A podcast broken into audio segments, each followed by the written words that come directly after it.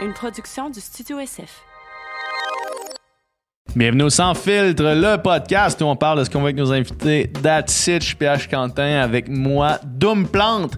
Euh, si vous voulez enregistrer votre podcast au Studio SF, euh, formule clé en main où est-ce que vous n'avez qu'à penser à votre contenu, où est-ce qu'on s'occupe du matériel et de la technique, euh, ben c'est possible parce qu'on loue le Studio SF. Si vous voulez plus d'informations sur la location du studio parce que vous avez un projet ou vous avez un podcast que vous voulez amener à un next level, vous n'avez qu'à écrire au sans fil podcast à gmail.com. Euh, sinon, euh, très excité de notre invité cette semaine. Cette semaine, c'était un immense plaisir de recevoir l'auteur que j'adore, David Goudreau. Super belle conversation qu'on vient d'avoir avec David Goudreau. On a parlé de ses œuvres. Moi, j'ai lu euh, La bête à sa mère. PH a lu, comment il s'appelle son dernier? Euh, Ta mort à moi. Ta mort à moi. Euh, deux romans qui sont euh, vraiment excellents. On a tous les deux adoré. On a toujours trippé sur. Ben, en fait, depuis que je connais cet auteur, je l'aime beaucoup. Mhm. C'est un auteur que beaucoup d'entre vous nous ont proposé aussi Ouais, de vraiment. recevoir. En fait, c'est grâce à vous si on, on le reçoit aujourd'hui. Aujourd'hui, Poète Slammer vient de lancer aussi un nouveau disque. euh, Nouveau matériel, Nouveau matériel. Qui, qui est plus là. qui est était rendu l'autre bord.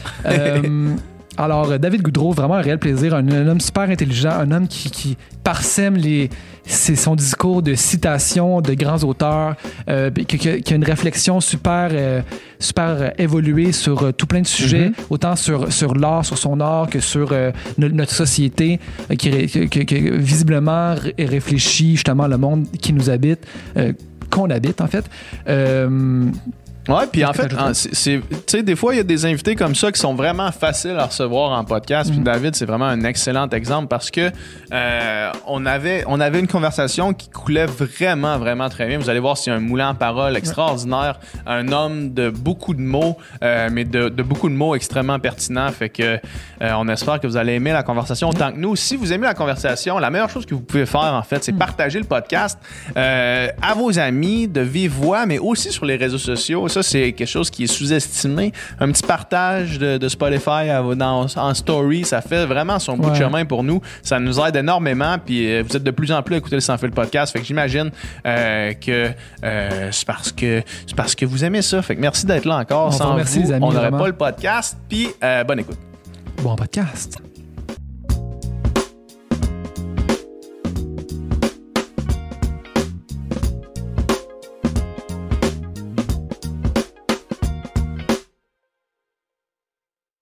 Yes, David, merci d'être là. Grand plaisir, merci messieurs. Un Ouais. peu l'impression d'être au parloir à Bordeaux, mais euh, à part à part la vitre entre nous, euh, Ouais. fait plaisir d'y être. Ouais, des contacts humains, là, c'est le genre d'affaire qu'on s'ennuie un peu. Là. Ouais, mais on sent que ça revient tranquillement. Puis là, c'est un, un peu le danger aussi. hein. Je pense qu'on s'énerve avec ça, avec le printemps qui arrive, notre soif de terrasse et de rencontres. Euh, J'ai l'impression que ça va être euh, de plus en plus difficile d'être docile et de bien respecter toutes les lettres, les, ouais, les, les, les, de demandes. Voilà, au pied de la lettre, c'est ça que, que je cherchais. Voilà. Euh, Est-ce que euh, t'es- t'es-tu créatif pendant une pandémie comme ça? Pas- Ouais. pendant- comme s'il y en avait plusieurs, tu sais, comme si on avait plusieurs échantillonnages. là, mais Moi, je suis plus créatif en épidémie, mais en pandémie, je me débrouille. Tu sais, Euh, ouais, ben j'ai, comme pas le choix. Moi, j'ai euh, cette espèce de... C'est un beau paradoxe d'ailleurs de ma personnalité, parce que je suis quelqu'un plutôt anxieux, en fait, euh, de notre... Pas plutôt, je suis anxieux. Et... je m'expose beaucoup en fait. C'est comme un mécanisme de défense que j'ai développé pour euh, gérer mon anxiété, c'est de me jamais laisser euh, freiner par ça. Donc, euh, je dis oui à tous les projets qui me tentent, même si parfois ça implique de, de m'exposer beaucoup, de me retrouver devant des, des foules ou peu importe. Et, euh, et je me retrouve donc avec une belle pile de contrats et euh, une belle un beau euh, bucket list de choses à vivre et à faire dans ma vie. Donc, je suis toujours un peu euh, en action. Euh, je, je, je mets des choses en place pour m'arrêter par moment, mais je suis quand même quelqu'un qui, est- qui est beaucoup dans l'action, beaucoup exposé. Puis, euh, je lance des projets. Donc, euh, quand j'ai du temps bonus, comme celui que la pandémie a mis sur ma route, ben euh, ça m'a permis entre autres de mettre plus de temps sur le, le dernier album, le nouveau matériel. Ça m'a permis d'aller au bout d'un projet pour un livre jeunesse. Euh, ça m'a permis de faire euh, plus de chroniques euh, à la radio. Donc euh, oui, je suis- je suis créatif. Puis de toute façon, euh, moi je crois pas tant au syndrome de la, de la page blanche. le, la page beige, par contre, ça c'est un danger. Tu sais, créer des trucs plates, ça, ça se peut. Ouais, mais ouais. euh, quand il est temps d'écrire, j'écris. Euh, je pense que c'est Chuck Close qui avait dit, repris d'ailleurs par euh, Philippe Roth, euh, euh, les amateurs attendent l'inspiration, les écrivains écrivent. Mm-hmm. Fait que moi, je considère vraiment que c'est un travail, c'est un, un boulot, puis parfois, ben, faut forcer un peu pour que ça marche. Puis, euh, écoute, Hemingway aussi qui disait euh, Ouais. facile d'écrire, suffit de se mettre devant une dactylo et de saigner, hein, qui est comme une version plus intense.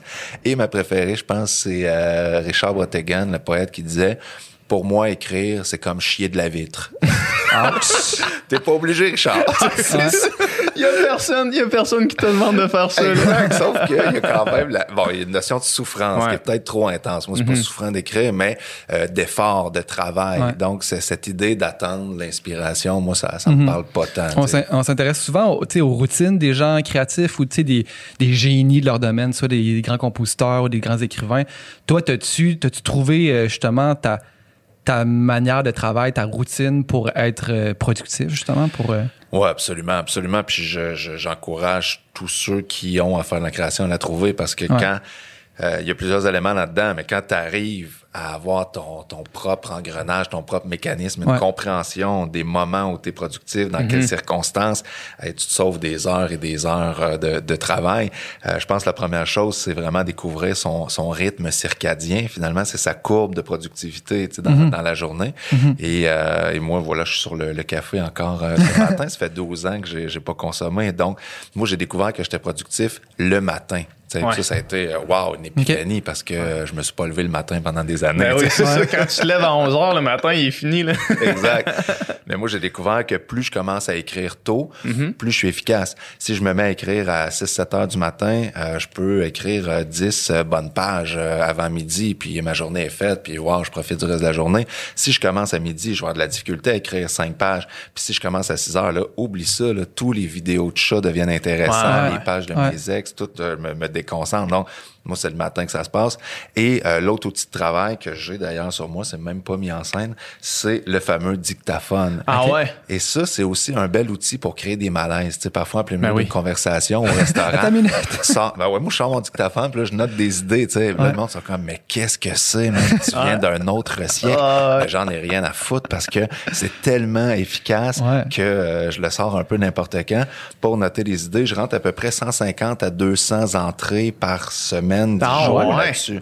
Donc, je me mets un dimanche matin ou un samedi matin, je m'installe à l'ordi, je réécoute le dictaphone, puis j'ouvre tous mes dossiers, romans, poésie, chansons, euh, projets, peu importe. Puis c'est hyper efficace parce que entre le moment où j'ai une idée au restaurant, dans mon char, peu importe, je la note, et le moment où je la réécoute et que je la réécris, euh, la phrase s'est placée ou l'idée a pris le bord. Ouais, c'est ça. Puis parfois, juste dans le ton où je le dis, je le sais si c'est une bonne idée euh, ou pas, ou si, à- où Ouais, est-ce que ouais. je pourrais le mettre. Des fois, même, ça change de projet. Tu sais, j'ai une idée, OK, je vais mettre ça dans un recueil de poèmes. Finalement, non, écoute, ça sonne, euh, je vais peut-être plus le mettre dans, dans une chanson. C'est quelque chose de plus près de l'oralité. Donc, euh, pour moi, c'est vraiment les, les, les deux éléments, je dirais, de la, la création, dans mon cas, qui sont les, les plus efficaces. C'est de ne perdre aucune idée en les notant systématiquement et euh, de me lever tôt pour travailler tôt.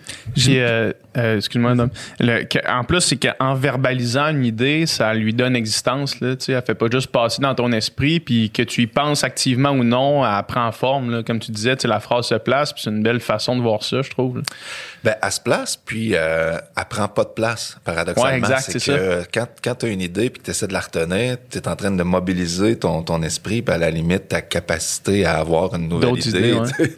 Parce que, il faut pas que j'oublie ça. je- D'ailleurs, euh, pour moi, c'est, c'est, c'est difficile même de, de m'arrêter parfois, par exemple, chez, chez la masso, chez le chiro, parce que là, je peux pas sortir mon dictaphone, je suis couché sur le ventre, je suis vulnérable comme une tortue le virée à parles- tu le l'envers. à ton physio. Là.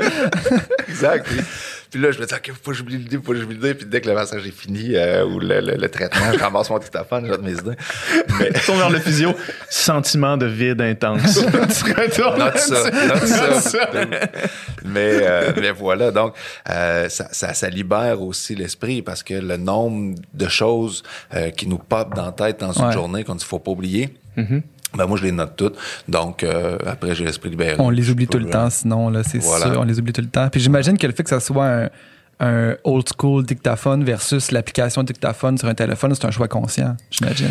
Ben, c'est un choix conscient, premièrement, parce que c'est plus rapide. Euh, le- sur le téléphone, il faut quand même t'ouvres ton téléphone, t'as chercher l'appli. Bon, c'est peut-être une manipulation ou deux de moins, Ouais. mais quand même. Deux mouvements de doigts. là. Voilà. Mais surtout, en fait, c'est que j'ose espérer que le jour où je vais me faire buster par la police sur l'autoroute, Quelqu'un tombe là-dessus. je vais pouvoir dire non, mais c'est un Ah, dictaphone. tu sais, Parce que si c'est Ah. au téléphone, parce que j'en ai beaucoup, tu sais, je fais Ah ouais. quand même beaucoup de routes, les conférences, les spectacles, tout ça. tu sais. Fait que je suis souvent sur l'autoroute. Donc, euh, probablement qu'à un moment donné, je vais me faire ramasser parce qu'on me voir passer avec. euh, mais je sais pas légalement. En fait, il y a peut-être des policiers à l'écoute qui pourraient me dire. Euh, légalement, parce que je pense qu'il y a une espèce de petit trick dans la loi qui dit un appareil électronique ou quelque chose Ouais, comme ouais, ça. Fait que je pense que je serais même pas légal. Fait que finalement, j'ai pas tant d'idées sur l'autoroute. euh, Comme je disais tantôt, j'utilise jamais mon dictaphone à- au volant. exact. Mais pour vrai, c'est moins dangereux aussi parce que je le prends, c'est un ouais. bouton, non, je lâche, je le- Puis il n'y a pas d'input qui te revient, là, tu sais. je- Exact, c'est ça. Ouais. J'ai pas le temps de voir les notifications. C'est ça, le danger cool. aussi. Là, tu sais. Ouais. Euh, J'écoutais, euh, c'était euh, Phoebe Bridgers, là, tu sais, qui est une chanteuse euh, folk américaine, là, tu sais, qui disait justement, tu sais, elle, quand l'inspiration, le, le pire frein à son inspiration, c'est son téléphone. Tu sais, que, que, mettons qu'elle s'assoit pour écrire, s'il est pas loin ou si elle se met à, à, à scroller, à checker ça, là, toutes les idées créatives s'envolent, puis il n'y a rien qui se passe. C'est des machines géniales, tu sais. Puis euh, je, je veux surtout pas euh, faire le vieux réac, là. Ah, le, le téléphone, ça a ruiné nos vies. Absolument pas. C'est un outil euh, exceptionnel, mais comme n'importe quel outil, euh, tu peux t'en servir pour construire de quoi ou te le péter dans le front comme un imbécile, tu sais. Donc, on peut utiliser euh, le téléphone de façon hyper euh, non productive, mais ça peut aussi être un super bon outil au niveau des communications. Ça, ça facilite tout, mais c'est vrai que c'est bien fait parce que euh, il y a plein de, de- de réseaux sociaux, d'applications qui vont capter ton attention, qui vont te ramener, qui vont te garder sur ton téléphone, puis on peut facilement euh, perdre une heure euh, et demie, deux heures, trois heures Ouais, dans ben oui. dans une journée à zigonner là-dessus.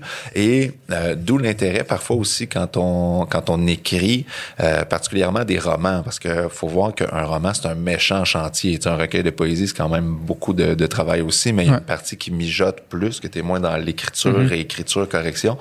Un roman, tu sais, pour arriver avec euh, 300 pages qui se tiennent, c'est des milliers d'heures de travail. Puis Mm-hmm. euh, tout ce qui va couper ton élan, ton souffle, euh, va se ressentir d'une façon euh, ou d'une autre. Moi, je pense que plus tu arrives à, à sortir, à accoucher ton histoire, ton roman rapidement, plus ça va se tenir.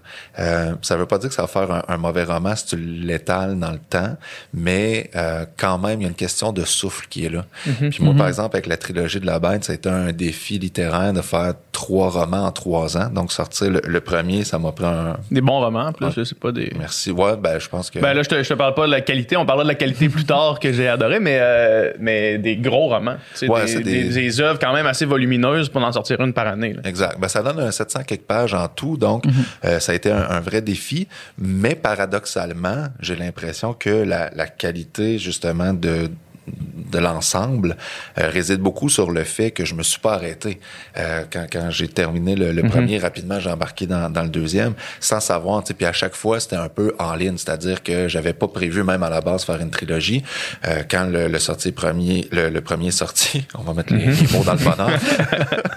quand le premier est sorti, la réaction a été euh, bien plus grande que, que celle que, que j'espérais, puis que mon éditeur, je pense, aussi espérait. Donc, il y avait une demande. Je me suis dit, bah, il y a une fin ouverte. Est-ce que je fais une suite? Tant qu'à faire une suite, je vais faire une trilogie.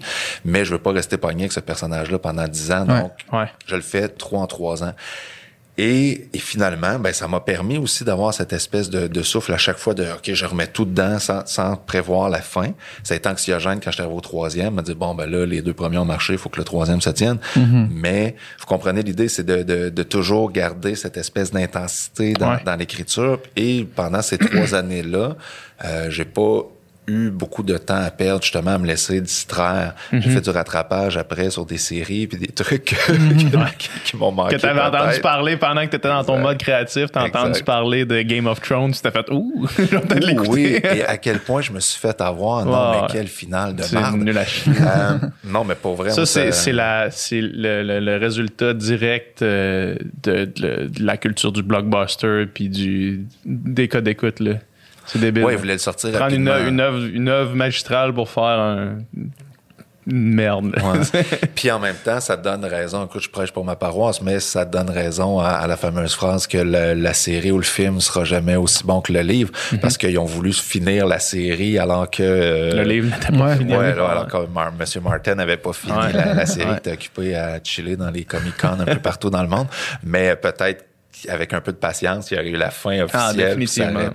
Voilà. Puis en tout cas, il paraît qu'il y a un paquet d'enjeux aussi là, euh, euh, au niveau euh, il devait travailler sur un autre projet, puis ont un peu bousculé Ouais. le, le truc. Mais, mais moi, pour pour moi, ça, c'est inacceptable euh, d'aller jouer dans la tête de quelqu'un, que ce soit à travers une série, un film, un livre, et d'arriver avec une, une fin aussi euh, De la botchée, finale là. aussi botchée, Ouais. exact, c'est ça, c'est Ouais. vraiment le, le- le bon terme. Euh, tu sais, on devrait couper la main de tous les auteurs qui finissent par ce n'était qu'un rêve. tu sais, Ouais. Tu peux, peux pas me faire Sauf le premier qui l'a fait. Ouais. Ouais, exact. Sauf la ça. première personne Ou qui l'a quand c'est bien fait ou qu'il y a une espèce d'ambiguïté. Je Ouais. pense à American Psycho, qui a une genre de finale comme ça, mais que tu sais, c'est amené, il y a un doute.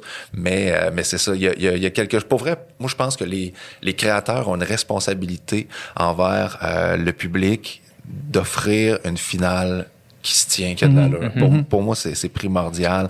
Euh, Les gens ont investi tellement de temps, puis d'énergie, puis d'émotion dans, dans ton truc que tu peux pas juste t'en t'en laver les mains à la fin. Exact. c'est trop facile de, de lancer des intrigues puis des ficelles si tu rattaches à rien. Ouais. Tu peux laisser des trucs un peu dans l'ambivalence ouvert, Mhm. mais faut que tu aies des, des, des, des- une chute, faut qu'il se passe quelque chose à, à la fin. tu sais. Ouais. Parce que sinon, c'est. Mais ju- justement, parlant de, de films tournés en livre, puis parlant de finale, j'ai- j'ai fini La bête à sa mère ce- matin même. Oh, wow. Puis, euh, T'as pas l'air trop traumatisé, c'est bon. non, ça va, je, je m'en, ça va. Je m'en suis remis. J'ai été une petite demi-heure à, en mélancolie, mais après ça, c'est revenu. Puis justement, à la fin, euh, le personnage. Ah, je voudrais pas dire ça. Attention, ouais, non, c'est ça. Là. Non, Attention à ce que tu vas fais pas de dire. spoiler, là. Ah, Ok, non, je vais pas Essaie, dire essaie ça. de le dire euh, de façon euh, parabolique, essaie de, en, en image. Non, mais je, hmm. Je vais le dire, puis si tu me dis que c'est un spoiler, on le coupera après, OK? Mais le personnage dit J'espère qu'on. Je, je cite vraiment très mal, mais il dit quelque chose comme J'espère qu'on fera un film, quelque chose avec mon histoire. Est-ce que ça, c'est David Goudreau qui lance ça dans l'univers? Ah, ah. Ou. euh, non, non, t'as, rien, rien divulgué. Non, ça. ça. Ça, va. Euh, ben, en fait, est-ce que je lance ça dans l'univers? Au moment où je l'ai écrit, non. Pour être honnête, moi, je pensais euh, La Bête, ça allait rejoindre un jeune public, euh, jeune adulte qui tripe sur les trucs un peu trash. Puis Ouais. euh, je pensais pas que ça allait, euh, ça allait avoir une un si grand retentissement.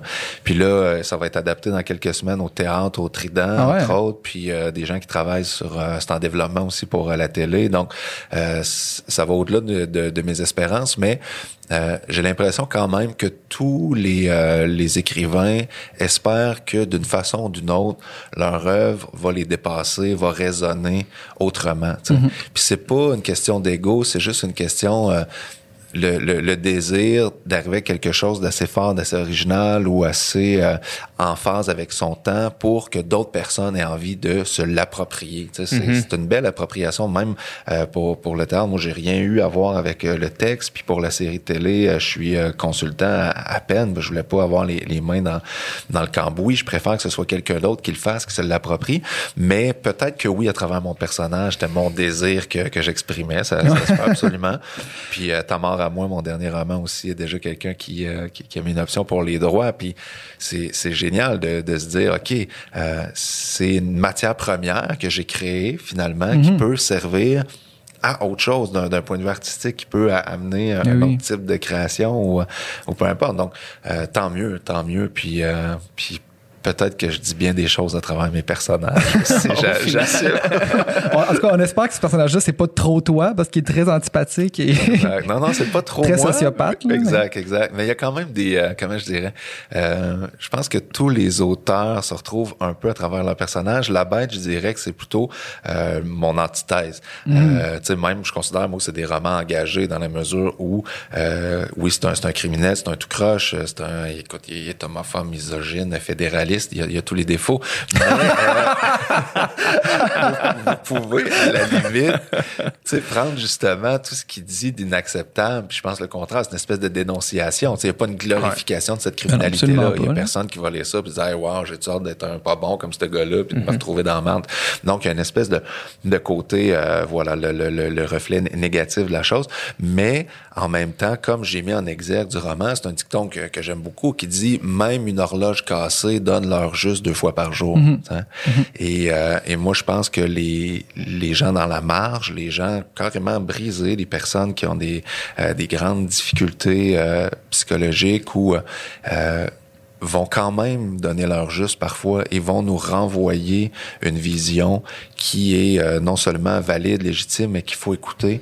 Euh, Il y a quelque chose de douloureux dans la dépression, dans les épisodes dépressifs, mais il y a aussi une lucidité dans la dépression. D'ailleurs, euh, à quelque part que la lucidité est la première cause de dépression. Euh, donc, donc, parfois, cette espèce de, de regard très cru, très dur sur la vie, euh, il faut l'accueillir aussi. Puis c'est correct qu'il y ait de la littérature euh, de résilience, puis de la guimauve, puis euh, tout ça, puis euh, hop, la joie.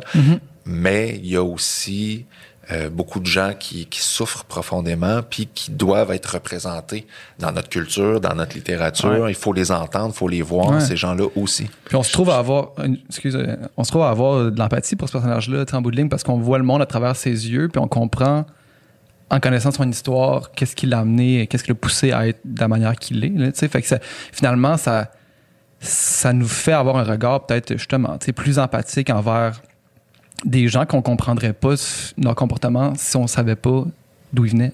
Ah, T'as tout compris. T'as tout compris. C'est vraiment le, le, le- le- je dirais, l'essence euh, du roman. C'est un peu d'humaniser les monstres et non pas de justifier les comportements.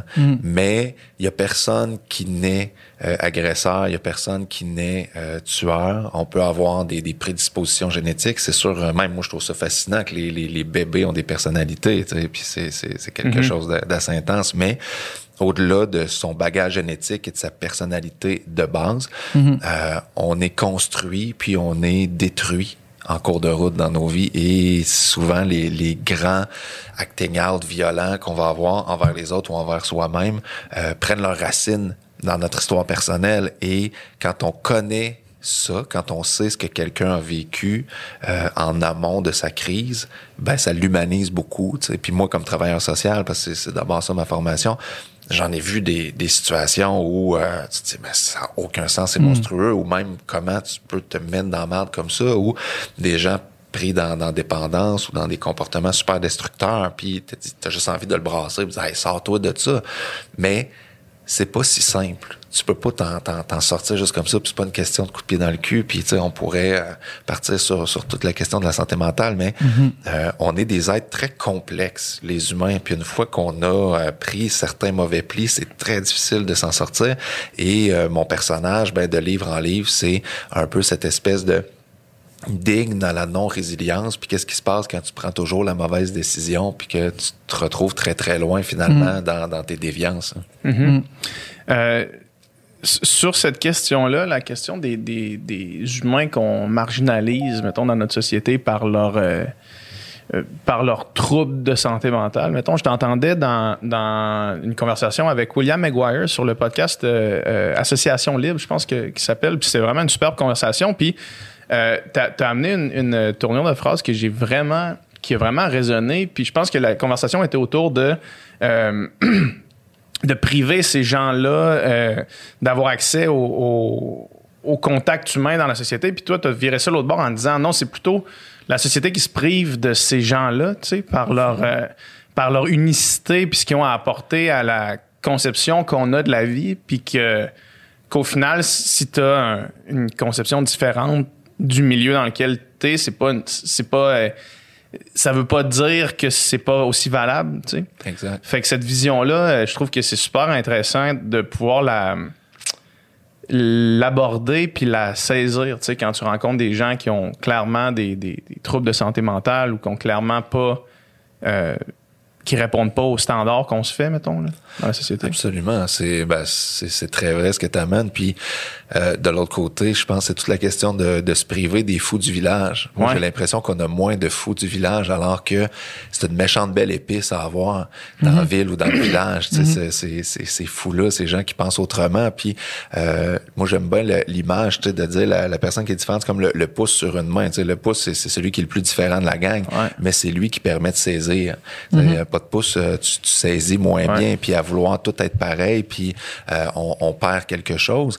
Et au, surtout, c'est que la détresse des autres nous fait peur souvent, puis ça va être une espèce de mur euh, où on, on va se bloquer.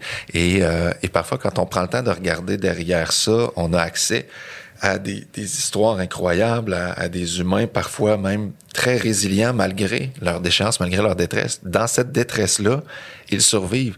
Euh, Après 15 ans à se piquer à l'héroïne à tous les jours, ben, la personne est encore debout sur le coin de la rue à quêter. Ben, Chris, il y a une forme de résilience là-dedans. Ben oui. Elle s'est pas encore euh, suicidée, puis encore un potentiel pour cette personne-là de s'épanouir. Puis peut-être que pour elle, s'épanouir, c'est pas avoir euh, un bungalow à Sainte-Thérèse avec euh, deux enfants et demi, puis euh, un char dans l'entrée, mais ça va peut-être être d'écrire un bon poème dans un atelier de création avec l'itinéraire. Ça va peut-être être de juste arrêter de consommer ou consommer moins. Ça va peut-être être de renouer avec un ami ou d'aller réparer quelque chose à travers une, une thérapie, mais euh, il faut pas euh, justement s'éloigner ou éloigner ces, ces gens-là parce que souvent c'est des histoires fort intéressantes avec des leçons dedans et il faut voir au- au-dessus de la détresse.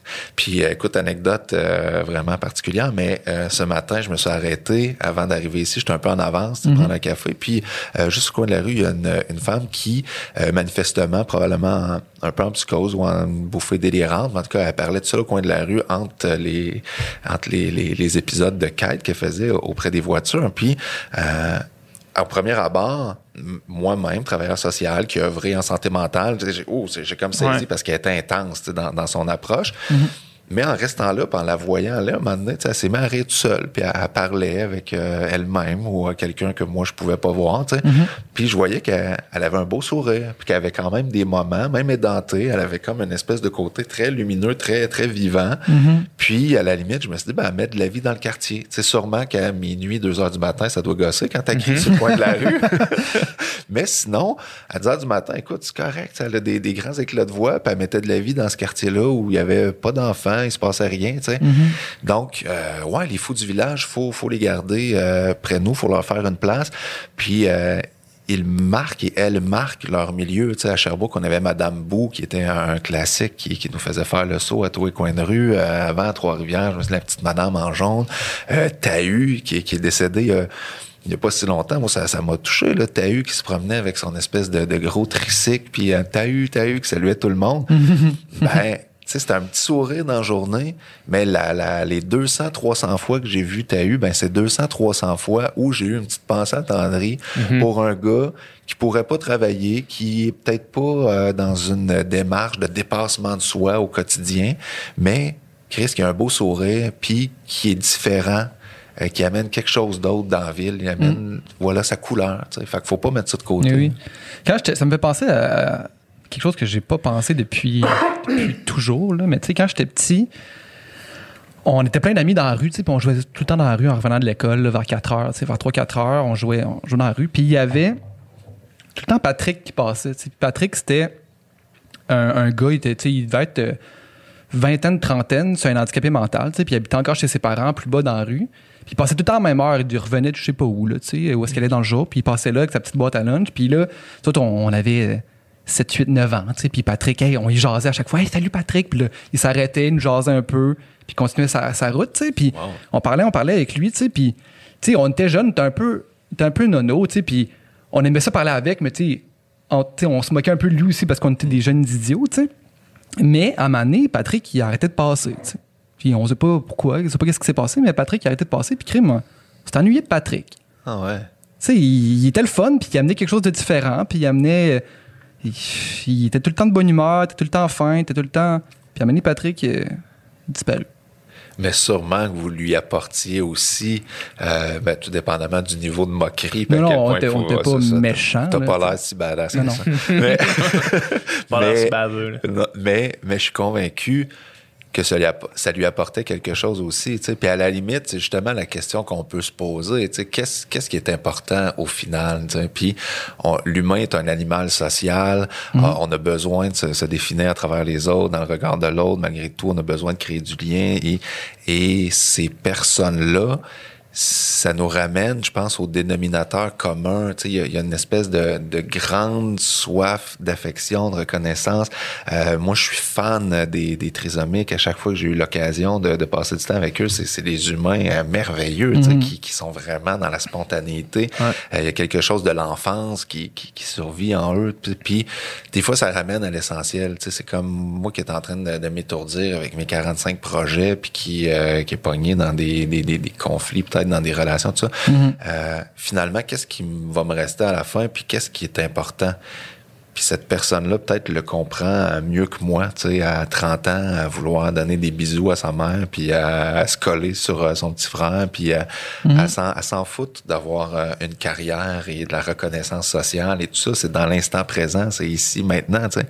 Puis les enfants aussi ont ça que puis puis moi c'est c'est mon meilleur euh, enracinement au monde en ce moment. Tu sais j'ai euh, une grande de, de 6 ans puis un petit gars de 4 ans puis euh, les deux sont tellement dans l'instant présent que, que moi ça, ça me ramène parce que moi je peux virer fou là tu sais dans le ressentiment puis la colère puis ça je peux je peux je peux flyer longtemps puis puis eux ils vont vivre une crise incroyable, les chicanes, puis euh, je veux plus jouer avec toi, puis c'est comme super intense, puis t'es console, puis OK, on repart, puis on, on joue.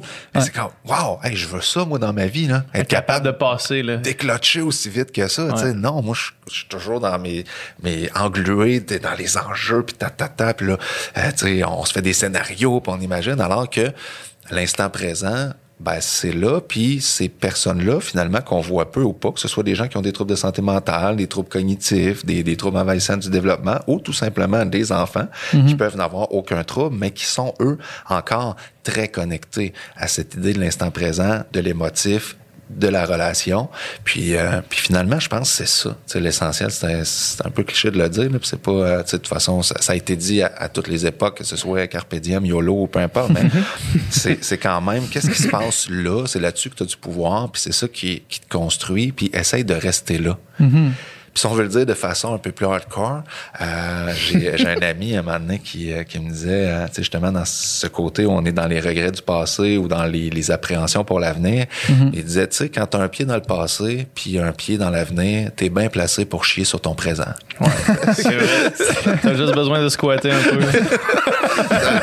tu descends tes culottes puis tu squattes, là. Bon, j'allais pas jusque-là dans l'imagerie. je, te laisse, je te laisse le Je dossier. je vais me l'approprier, là. C'est vraiment bon. Mais euh, voilà, Ouais. faut, euh, faut se ramener à ça. C'est ça qui nous reste à. Ouais. Quand tu dis que t'es es, capable de partir euh, tu sais, loin dans, dans mettons, les, les, les conflits, puis les, euh, j'imagine, les idées noires, là, tu sais, de, de, de, de hargne, puis de, euh, de ressentiment envers, une situation ou une personne. Est-ce que euh, pour toi, l'écriture, ça a été un moyen d'évacuer ça rapidement dans ta vie ou... euh? Ben, l'écriture, pour moi, c'est euh, l'outil qui sert à tout. C'est vraiment euh, autant un côté très ludique. J'adore créer. Je pense qu'il n'y a rien qui m'apporte autant de satisfaction que de trouver la, la bonne phrase, la phrase que, que je cherchais pour le, le- le punchline, euh, pour une chanson, peu importe. Mais ça, c'est vraiment une satisfaction profonde. Et aussi de lire. Tu sais, pour moi, la littérature, c'est autant d'écrire que, que, que de lire. Puis c'est au, au cœur de ma vie. Puis quand je tombe sur, sur une phrase dans laquelle je me reconnais ou euh, que j'aurais voulu écrire, euh, il y a quelque chose de, de vraiment satisfaisant là-dedans. Mais euh, au niveau du... Je ne sais pas à quel point c'est thérapeutique. C'est sûr que, que ça l'est en partie, mais euh, ça peut pas tout guérir non plus. Euh, ça peut pas euh, tout traiter euh, de nos difficultés, mais euh, il y a clairement pour moi plusieurs fonctions euh, à l'écriture. Tu sais, Oui, ben premièrement, ça, ça me permet de gagner ma vie puis de nourrir mes enfants, ce qui est pas ce qui est pas pire. Sais, c'est- pas négligeable, J'en ai fait un travail. Ouais. L'écriture, c'est quand même au cœur de ma vie professionnelle, mais c'est aussi non seulement une source de plaisir, oui, probablement quelque chose qui me permet de, de, prendre conscience, peut-être plus à travers la poésie. Tu J'ai l'impression, pour moi, les romans, c'est plus mon terrain de jeu, où là, vraiment, je suis dans, dans le délai, dans fiction, puis j'essaie de, de faire réagir euh, le lecteur ou la lectrice, alors qu'en poésie, je suis plus viscéral, c'est plus comme vraiment ce que je ressens, puis à ce moment-là, effectivement, je vais probablement être davantage dans soigner quelque chose, traiter quelque chose. D'un autre côté, euh, je pense pas qu'on qu'on change euh, tant que ça. On apprend à vivre avec soi puis on arrive à, euh, à gérer certains défauts. Tu sais, je pense qu'on peut apporter quelques gros changements. Tu sais, comme moi, par rapport à la consommation, par exemple. Tu sais, C'était vraiment euh, un gros problème. Puis euh, c'est euh, le- l'espèce de côté obsessif-compulsif qui est encore là. Donc, le comportement de consommer, ça a été le plus gros changement que j'ai apporté dans ma vie. Puis il y a eu plein de, de- de conséquences positives. Mais ce qui m'amenait à consommer, c'est encore là. Tu sais, Ouais. comprends Ouais, ce que je veux dire? C'est quand...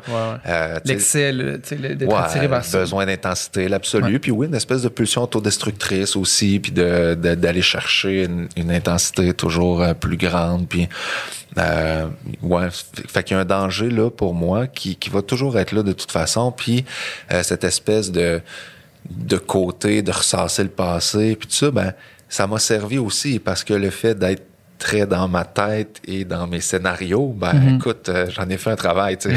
Ouais. J'écris, tu sais.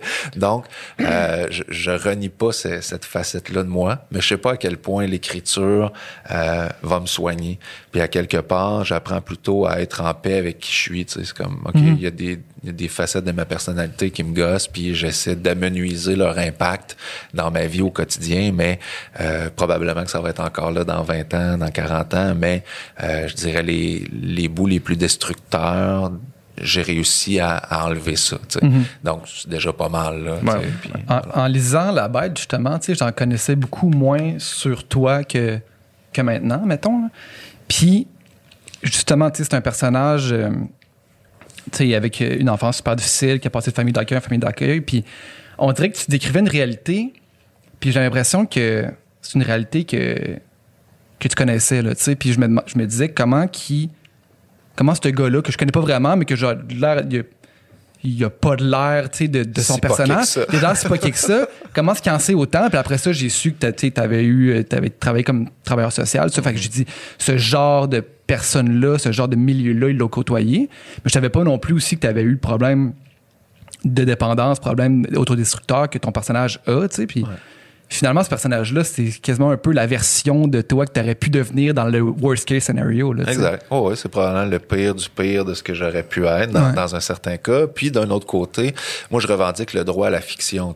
Au- Québec, Ah. euh, puis en littérature euh, occidentale de façon plus large, on est beaucoup dans l'autofiction, on est très près du récit et tout ça. Mais euh, moi je crois encore euh, à la fiction, au pouvoir de la fiction. Je pense qu'on peut se décoller de nos personnages, puis euh, vraiment se mettre dans la peau des autres, puis créer. Donc euh, oui, il y a une part très inspirée, il y a une part de fiction aussi. Dans Ta mort à moi, là, on est déjà plus dans, dans la fiction, mais euh, j'ai l'impression que il y a aussi une recherche qui a été faite de façon plus ou moins consciente, c'est-à-dire que ça m'intéresse tout ça, tu sais. Puis euh, le lien à la, à la criminalité, le lien à, à la détresse psychologique, tout ça, sans nécessairement avoir tout vécu ça, euh, ça, ça m'intéresse. J'ai beaucoup lu là-dessus et j'ai fait des recherches. Je vous raconte une anecdote, un des plus beaux, en fait deux, deux anecdotes. euh, qui, euh, qui sont probablement les plus beaux compliments qu'on qu'on ait pu me faire comme, euh, comme romancier.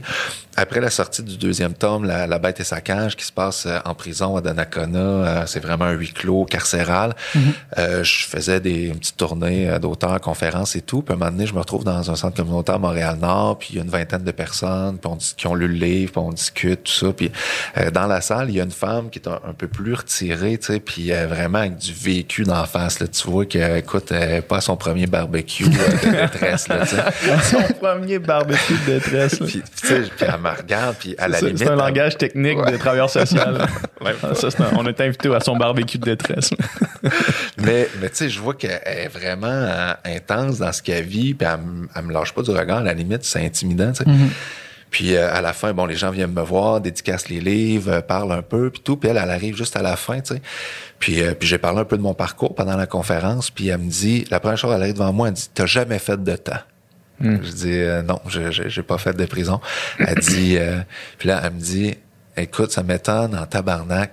Moi je sors dans dedans, je sors de Joliette, tu sais, j'ai fait sept ans, puis euh, les filles en dedans, on se passait ton livre, puis on était toutes convaincus que tu avais fait du temps parce que de la manière que, que tu le décris, c'est ça la réalité Ah ouais, en hein? dedans. Et ça c'est le plus beau compliment Oui. qu'on puisse Ben oui. faire. Puis avec euh, cette, euh, cette femme-là qui j'ai une discussion, un moment en contact avec une bénévole à Joliette. Et finalement, j'ai pu aller rencontrer les filles qui ont un club de lecture à la prison des femmes à Joliette. Puis c'est, c'est génial. Les, les femmes qui sont impliquées là-dessus. D'ailleurs, il y a une écrivaine qui, euh, qui, qui, est là, qui, qui m'a fait lire son manuscrit, qui a vraiment un bon potentiel. Puis euh, les filles, ils ont le droit de recevoir un auteur par année. Euh, elles lisent un livre par mois. Ils peuvent rencontrer un auteur par année. Ils ont choisi de recevoir Cette toi. année-là, j'y suis allé. Puis ça a été un moment de grâce incroyable, tu sais. Puis les filles ont été shakées par, euh, par, par mon livre aussi. Puis il y en a qui se reconnaissaient dans le côté impulsif, dans la consommation. Il y en a qui s'inquiétaient, ça leur faisait penser à leurs enfants dehors. Puis écoute, ça a été euh, une rencontre exceptionnelle. Mais en fait, ce que ça m'a dit, c'est que j'avais bien fait mon travail de recherche parce que c'était réaliste. Ça reste un roman, ça reste de la fiction, mais un bon roman, euh, c'est une espèce d'équilibre entre le délai créatif de fiction et une vraisemblance qui garde un, un ancrage dans le réel. Et par rapport à ce roman-là en particulier, je pensais que ça allait être le plus beau compliment qu'on pouvait me faire à ce moment-là, mais j'en ai eu un autre encore plus, encore plus intense. Je vais rencontrer les gars d'Anacona, faire un atelier de création à- au, au fédéral à Donnacona. Ah ouais. Puis euh, quand j'arrive là, la prof qui m'accueille, elle dit écoute, on a un petit malaise. Euh, on a fait lire La bête à sa mère aux gars en dedans. Ils ont vraiment trippé. Ils ont su que c'était une trilogie. Ils voulaient absolument lire le deuxième. Mais puis le troisième, on a pu leur donner le troisième, mais la direction a refusé Ah qu'ils lisent La bête et sa cage Ah ouais. parce que ça se passe à Donnacona et ils trouvaient que c'était trop réaliste. et c'était la première fois que je mettais les, Les pieds, dans cette prison-là. Ça veut dire que de l'extérieur, avec les recherches que j'avais faites, les infos que j'avais eues des, des agents correctionnels, des détenus avec qui j'ai jasé, j'ai quand même réussi à toucher suffisamment à la réalité de cette prison-là pour que la direction refuse que le livre soit mis dans les mains des gars. Et ce qui est très drôle, c'est que j'en avais apporté euh, quelques, romans. T'as- T'as refilé des, des livres à l'intérieur. De- Non, non, mais. non, des couteaux. j- J'aurais pas pu faire ça, sinon ils m'auraient pas invité. Mais ce que j'ai fait, pour vrai, c'est que j'ai fait tirer le livre. Les gars, ils ont écrit des poèmes, ils sont venus les lire en avant. Puis ça aussi, c'est toujours des, des moments assez oui. intenses quand les Mais détenus oui. se mettent les tripes à la table. ça. Mais euh, j'ai fait euh, tirer le- la version de La Bête et sa cage. Et le gars qui l'a gagné, ça a été mis dans ses affaires personnelles. Fait que quand il va sortir Ah, dans ouais. 5, 6, 10 ans, il va ramasser ses jeans, son vieux paquet de et La Bête et sa cage. C'est hot. C'est vraiment hot. C'est surréel, on dirait comme moment, ça. Ouais, c'est ben, c'est toujours exceptionnel parce que c'est un milieu qui est tellement pas naturel, tu sais, la prison, avoir des, des gens qui ont un vécu incroyable, qui ont une soif de liberté souvent incroyable, et une autre gang qui sont les agents correctionnels. Ouais. J'ai des amis agents correctionnels qui me, qui me racontent des histoires aussi entre eux, pis tout, c'est, c'est vraiment deux gangs là, qui se rencontrent. Là, Tu sais, il y en a qui sont payés pour, euh, pour surveiller, puis eux autres, ils sont à temps plein à penser quelle niaiserie ils peuvent faire, comment Ouais. ils peuvent consommer, puis comment ils peuvent sortir de là. Ouais. Fait que c'est, c'est, un- c'est assez tendu. Donc, toi, quand tu débarques de l'extérieur, dans cette partie d'échec constante, euh, ça peut être assez, assez intense, assez particulier. Ouais. C'est- incroyable qu'on pousse euh, ces détenus-là à découvrir justement l'art, la lecture. Peut-être qu'ils le connaissaient déjà, mais qu'on encourage cette facette-là. Je suis certain, je veux avoir fait les recherches que tu as fait, mais je suis certain que ça doit en sauver une coupe pareille, tu sais. De ce contact-là avec, l'art. euh, c'est sûr d'avoir une méchante gang qui ont jamais écrit de poème, puis encore moins livré ça devant un groupe de, de personnes, tu sais, puis d'avoir ce contact-là avec euh, la beauté, tu sais, avec euh, quelque chose de, de- de plus grand que, que, que la réalité des, des, des barreaux de la prison. là, tu sais, C'est vraiment quelque chose de, de fort. Je, je suis certain que ça a un impact ultra positif. Ouais. Ben oui, puis euh, en fait, j'ai envie de, rebondir sur le terme que tu as utilisé, d'avoir un contact avec la beauté. Puis la beauté avec laquelle ils sont en contact, c'est leur propre esprit, c'est leur capacité de création. Parce que c'est pas moi, c'est même pas moi comme TS, c'est pas moi comme poète qui va, euh, comment je dirais, euh, leur, leur, euh, leur mettre ça en eux. Ils l'ont, puis moi, je viens comme un peu un agent facilitateur pour leur donner accès. Puis euh, ce, qui, ce qui est révélé, c'est eux, c'est ce qui leur appartient. Puis souvent, ils se découvrent justement un talent. Puis parfois, ça peut être super profond. Puis euh, j'ai vu des gars les larmes aux yeux. Puis parfois, ça peut être juste drôle. Tu sais, il y en a qui font des, des textes sur la bouffe de la cafétéria ou comment ils vont s'évader. Puis tu sais, c'est correct. puis ils se découvrent quand même un, un talent souvent pour l'écriture parce que euh, c'est un côté, moi, que au- auquel je, je tiens, de rendre la littérature accessible. Puis je sais que ça peut déranger parfois les, les puristes et tout, mais moi, je pense que euh, c'est fait pour tout le monde, c'est bon pour tout le monde, Ben et oui. que la plupart des gens euh, connaissent la littérature plus qu'ils ne le pensent, puis utilisent des expressions euh, extraites des, des, des livres, puis des fois des grands classiques là, de, de- Voltaire ou d'autres. Puis euh, quand tu leur fais prendre conscience que, regarde, il y a déjà de la poésie dans ta vie à travers les expressions que tu utilises, il y a déjà de la littérature dans ton quotidien, puis t'es pas obligé de lire un, un texte de euh, 500 pages pour être en contact avec la littérature. Tu sais, trouve un poème que t'aimes, lis-le, apprends-le, euh, intègre-le, puis tu vas avoir de la littérature en toi. Ça va influencer ton écriture, ton style, puis euh, tu vas tu vas apparaître à ta manière éventuellement à travers ça. Donc euh, c'est effectivement de faire émerger la beauté chez euh, chez le détenu, mais aussi euh, tu sais beaucoup avec les ados, puis Ouais. euh, dans des organismes communautaires. Puis on le voit peu ça. Il y a eu quand même quelques reportages. Euh, Moi, j'ai des projets aussi pour faire rayonner ça un peu, mais euh, il y en a plusieurs au, au- Québec en ce moment qui euh, ont ce- cette vocation-là. Il y a plusieurs euh, poètes qui vont dans, dans les écoles, plusieurs écrivains, plusieurs euh, rappeurs aussi. Hier, j'étais avec Sans Pression, puis il me racontait que lui, il, il va aussi là, dans les écoles faire écrire euh, du rap à des kids, mais Écoute, euh, c'est- exceptionnel d'avoir accès à ça. Et mon pote euh, Manu Militari aussi qui fait des, des conférences et tout ça. Puis pour moi, c'est des, des, des poètes avec beaucoup de, de talent. Puis euh, euh, des slameuses aussi qui, euh, qui vont dans, dans les écoles. Donc peu importe langue qu'on prend, que ce soit par le rap, le slam, la, la poésie directement, la littérature, mais euh, mettre en contact avec ça, ça peut être le moment effectivement, qui va faire basculer un, un jeune dans un désir de création, que ça peut changer sa vie, mais c'est aussi un moment de, euh, de prise de conscience qu'il y a quelque chose qui s'appelle la littérature québécoise, c'est plus grand que la somme de tous ces auteurs, Euh, c'est porté par des, des, des générations à travers une histoire littéraire importante et que c'est au cœur de notre identité, au cœur de, de notre culture. Parce qu'à un moment donné, c'est important de dire, ah, défendre notre langue, défendre notre culture, mais défendre quoi? Tu sais, c'est exact. Qu'est-ce que tu veux? Là? Si tu euh, des, des, des Tim Hortons bilingues ou euh, Ouais. c'est euh, savoir c'est, qui les, les grandes poètes puis euh, les grands écrivains. Puis, donc, ça fait aussi partie de qui on est. Et juste d'aller piquer la curiosité là-dessus, ouvrir une porte, je pense ça peut faire la différence. Parce que les sportifs dans les écoles, excusez-moi, j'ai oublié qu'il fallait pas se mettre la main devant la bouche euh, entre le micro. Donc, euh, les sportifs dans les écoles, Ace Ventura qui la, qui ferme la porte. là. Exact. Mais les sportifs dans, dans les écoles sont euh, hyper reconnus, hyper valorisés, puis c'est correct. C'est, c'est, c'est bien correct. Je suis pas en train de dire qu'il en faut moins, mais je dis qu'il faut aller à côté ça avec la science et la culture. Ouais. Moi, j'en ai fait des, des centaines d'écoles au Québec, là, des bunkers soviétiques, j'en ai vu un puis un autre. Là, sais. Mais euh, quand je rentre dans l'école, en moins de cinq minutes, je peux te dire c'est quoi le nom de l'équipe sportive, dans quoi ils sont bons. euh, a C'est qui les professionnels trophées. qui ont une bannière, qui sont passés par cette école-là. Exact. Mais c'est qui vos génies en herbe? C'est qui vos écrivains? C'est qui vos artistes? Euh, Il y a des écoles qui, qui, qui les mettent en valeur, puis bravo, mais je pense que ça devrait être généralisé de façon plus grande et qu'on devrait avoir un budget équivalent. Parce que le budget sport, euh, dans certaines écoles, c'est vraiment impressionnant. Puis je connais pas d'écoles qui ont euh, l'équivalent au niveau artistique, qui vont mettre autant d'argent, l'argent que tu mets pour faire un, un terrain de football, puis acheter de l'équipement. Si tu mettais ça pour avoir des livres neufs dans ta bibliothèque, puis faire venir des, des écrivains, des écrivaines, euh, tu changerais la vie des jeunes euh, artistes et, et scientifiques, parce qu'il faudrait faire la, la même chose Ouais. au niveau scientifique, de façon hyper significative. Et ultimement, c'est plate à dire, mais dans ta gang de jeunes sportifs qui trippent et qui sont hyper valorisants en ce moment-là, euh, il y en a la moitié d'un qui va avoir une carrière professionnelle Moins dans que ça. 10 ans. Probablement Et- moins que ça. Exact. Puis les autres vont avoir des ministres déchirés, deux, trois commotions cérébrales, puis un beau rêve de jeunesse qui va dormir dans le fond du garde-robe. Alors que celui qui t'intéresse à l'art, peut-être qu'il ne deviendra pas le prochain Régent du Charme, à Hébert ou peu importe, mais il va peut-être travailler dans le milieu de l'édition, il va peut-être euh, publier dans des revues. En tout cas, ça va être dans sa vie probablement plus longtemps, euh, de façon plus euh, professionnelle que peut l'être le sport pour tes jeunes sportifs? À qui t'investis, pour qui t'investis des centaines de milliers de dollars, parfois des millions?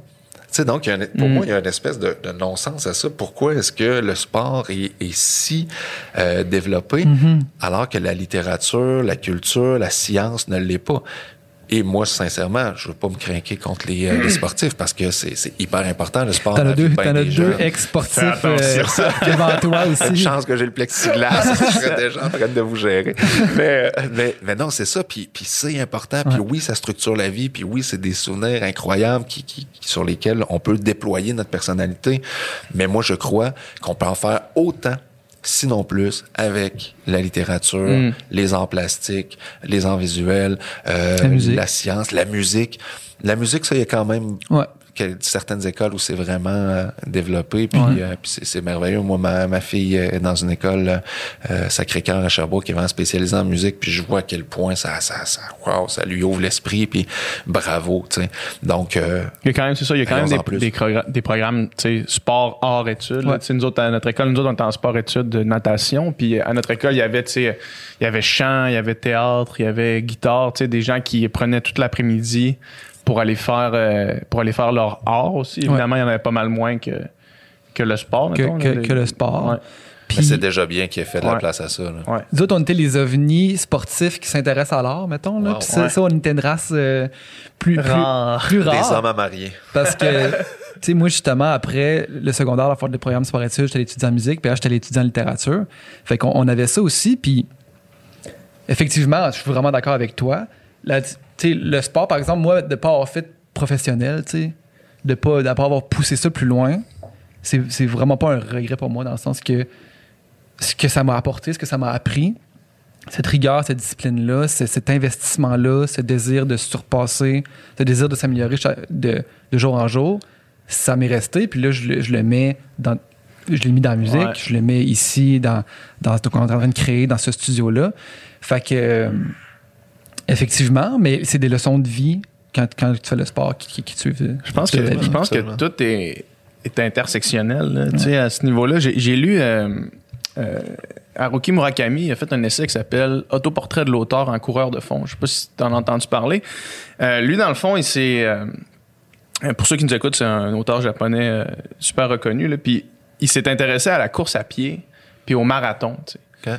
Puis là, il a réalisé que dans son entraînement pour le marathon, c'est-à-dire à tous les jours, il se lève à 8 heures, euh, il va courir son 15 km, puis il y a un programme d'entraînement vraiment strict, euh, qui a réussi à transposer ça dans son écriture. Fait qu'un peu comme on disait tout à l'heure, là, que toi, tu crois pas en, la page blanche, là. Lui, il se mettait des heures. Puis le matin, il avait son cadran, il avait sa routine claire. Puis là, il était devant sa page. Puis euh, une autre affaire que je t'entendais dire aussi, que je trouve super intéressant, c'est euh, l'écriture automatique. Puis que s'il est devant sa page, puis qu'il n'y a rien qui sort, il y a quelque chose qui sort. le pareil. Exact, c'est pareil. ça, C'est ça. Puis, euh, fait que lui, il a comme pris la rigueur du sport pour le mettre dans l'art. Puis c'est pas nécessairement une adéquation qu'on fait automatiquement, mettons, quand on pense à ça. Puis, euh, puis je trouve que ça fait un bon pont avec ce qu'on disait plus tôt, là, tu sais, de comme essayer d'avoir un- une structure, tu sais. Absolument. Ben, c'est euh, Lao Tzu qui disait euh, la liberté, euh, c'est la discipline. Quand tu cette c'est- paradoxal, mais c'est ça quand même. Quand tu as une discipline de travail, de vie, euh, ça, ça t'ouvre plein d'autres libertés. Ça te laisse du temps pour autre chose. Ça te permet de, de t'accomplir et de, de, de te libérer l'esprit de, de ces projets dont tu rêves. Tu sais, moi, c'est triste, mais j'en ai plein, là, des, des, des très bons chums, plein de talents qui, euh, qui veulent faire un album, qui veulent faire un livre, veulent faire bien des affaires depuis 10, 15, 20 ans, mais qui... Exact. Fais-le. Fais-le, voilà. Mais qui, ouais. qui, qui arrive pas à le faire pour un paquet de raisons. Mais Ouais. la discipline, ton, ton roman, t'arriveras pas avec un roman de 300 pages euh, sur le coin de ta table demain matin. tu. Ça va être à Mm. coup de 5 pages, puis parfois tu vas flusher 10 pages, puis parfois tu vas devoir en corriger 20 pendant trois semaines. Mais chaque ligne que tu écris, c'est un pas de plus vers cet objectif-là. Donc oui, la discipline et oui, la, la question euh, sportive, à la limite, euh, là-dedans. Puis il y a quelque chose de physique même dans, dans l'écriture. Hein. Daniel Laferrière disait, euh, un écrivain, la première chose qu'il doit faire, c'est se trouver un bon fauteuil parce que tu vas assis longtemps, puis tu vas, tu vas travailler dessus. Puis si on fait un lien avec... euh, les auteurs japonais, ben, tout de suite, Yukio Mishima, tu sais, qui était un obsédé de, de l'entraînement, de l'image de soi et tout, mais qui avait aussi cette espèce de, de, de rigueur, euh, euh, cette discipline-là. Et, euh, et moi, j'y crois. Puis je trouve qu'il y a quelque chose d'admirable aussi là-dedans. Euh, tu sais, oui, tant mieux pour pour les génies qui qui arrivent à avoir des, des fulgurances incroyables. Mais moi, j'ai quand même plus d'admiration pour l'artisan qui se lève chaque matin puis qui retravaille son texte puis qui le, le peaufine et qui vraiment dans une discipline, une rigueur, va vers son son but, vers son œuvre mm-hmm. au quotidien. Euh, puis moi, je me reconnais plus là-dedans. Puis c'est pas dans le sens que, que, je trouve ma démarche admirable, mais c'est dans le sens que c'est ce qui m'a inspiré chez les autres et que mhm. j'essaie de faire à ma manière. C'est la seule chose sur laquelle tu as un contrôle aussi. Mm Oui, c'est vrai, parce qu'ultimement, la réaction du monde. Tu, ouais. tu peux pas contrôler non plus le, génie. Là, tu, sais, euh, tu peux travailler avec ce que toi t'as, c'est la seule chose que, que tu as.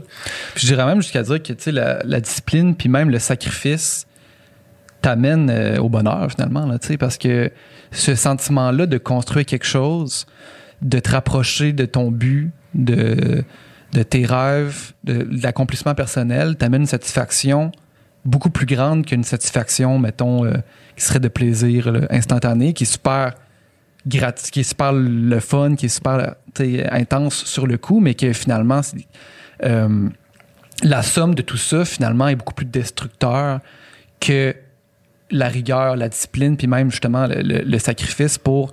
Après ça, tu, tu, tu, regardes, tu prends un pas de recul, puis tu dis crime, je, je me sens tellement mieux, tellement plus heureux dans ce cadre-là d'avoir dans... fait ce que tu avais à faire. T'sais. Ben oui, c'est ça. Ouais. Quand on, quand ben, on tu peux trouver un équilibre aussi. C'est correct d'avoir des petits plaisirs. Il faut pas juste s'enfermer à journée longue à, à, œuvrer euh, au, au, grand truc. Mais, mais c'est vrai que... À œuvrer, c'est vraiment c'est dans sa tour là, qui ah, œuvre sur son œuvre. Un, un, bon exemple de ça, c'est justement quand on était au programme de secondaire, on nageait, tu sais, on s'entraînait huit fois par semaine. C'est-à-dire tous les après-midi de semaine, puis trois matins par semaine à 5h30 du matin.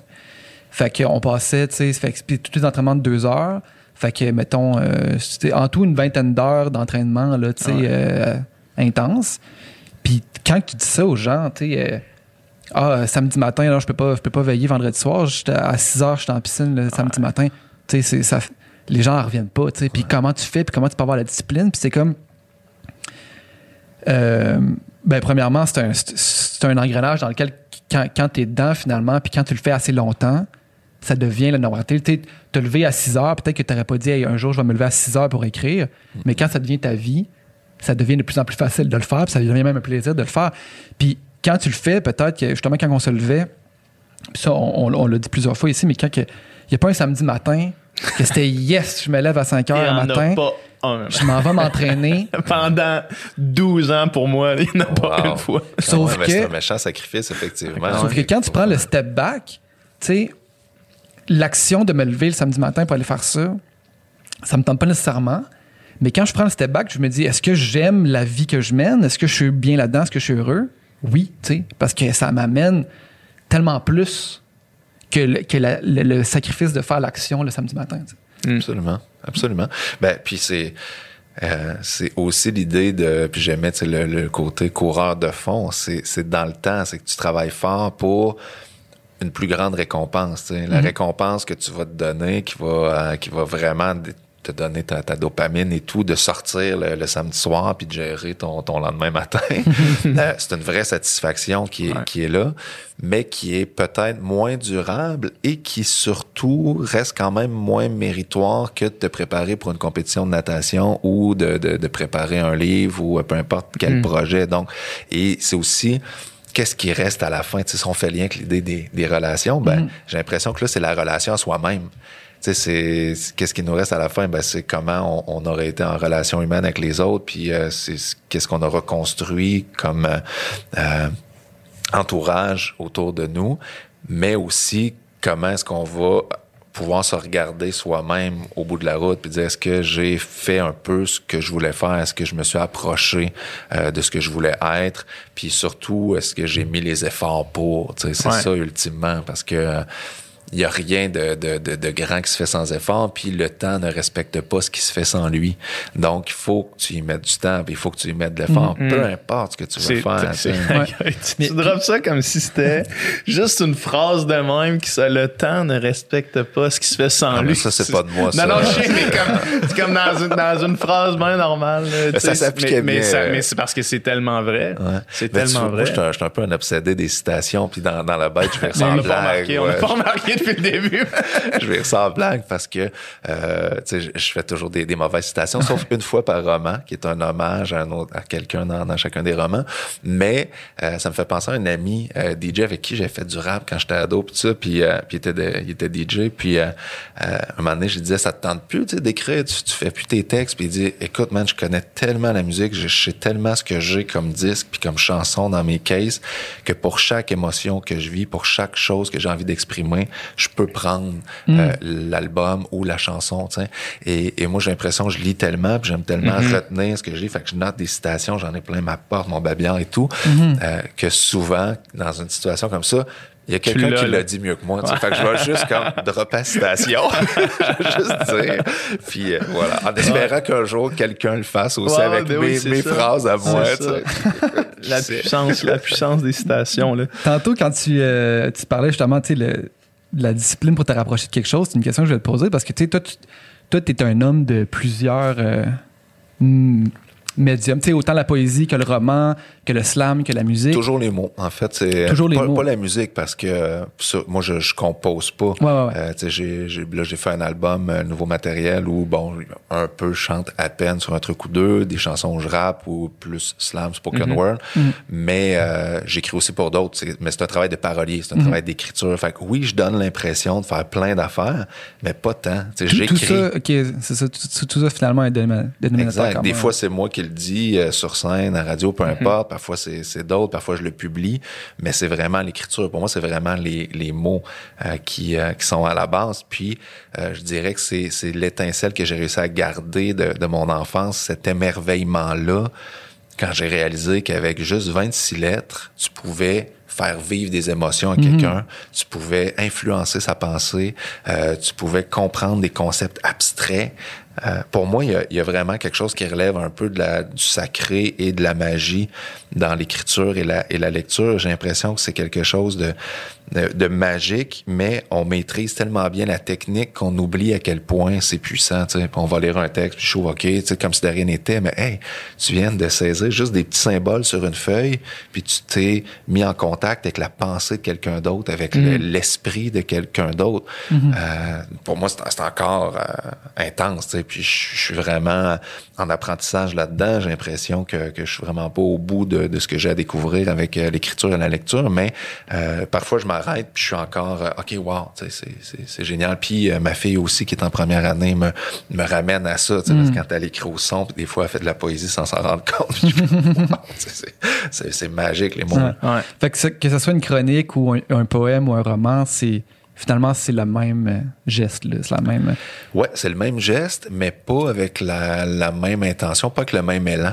Tu sais, C'est vrai qu'il y a quelque chose qui... Euh, c'est pas dans la même zone du cerveau. Tu sais, tantôt, je disais la poésie, pour moi, c'est plus Ouais. viscéral. Puis, il y a plusieurs façons de faire la poésie. Moi, de la, la façon que je la fais, ça reste quand même euh, accessible. C'est pas euh, très hermétique, mais euh, c'est quand même une forme qui, qui a un peu plus d'ambiguïté, qui est un peu plus dans, dans, dans l'émotion, dans le dire vrai, euh, que le roman où pour moi c'est vraiment un jeu, la chronique où j'interpelle. Euh, mais ça j'en fais beaucoup moins. Euh, Il y a une fatigue au niveau de donner l'opinion. Là, je, je vais la mettre à travers mes livres. Ouais. Puis, euh, fait que je fais moins de, de chroniques d'opinion, mais euh, à travers aussi le, le travail de parolier quand j'écris pour d'autres, des fois j'écris des, des chansons euh, sans trop savoir où ça va aller.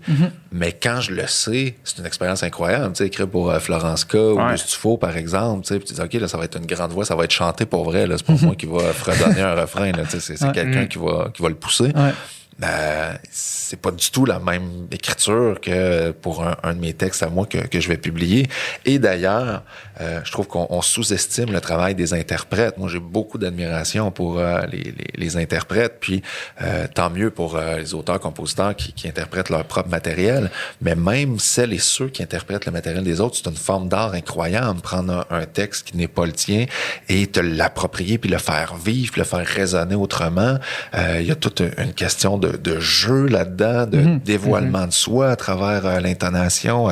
Et, euh, et, moi, c'est un grand, grand plaisir quand j'offre un texte ou euh, que quelqu'un me, me, demande un texte, puis qu'après je l'entends vivre.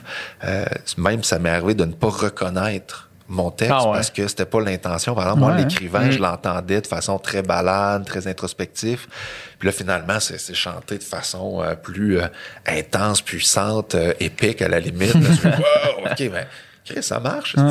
c'est drôle, bon, ça. autre chose. On remet pas en question la validité, mettons, artistique d'interprète de théâtre, mettons, d'acteur versus chanteur-interprète qu'on dit, ah, ben, tu sais il, a pas, il écrit pas vraiment ses tunes, tu sais, c'est pas...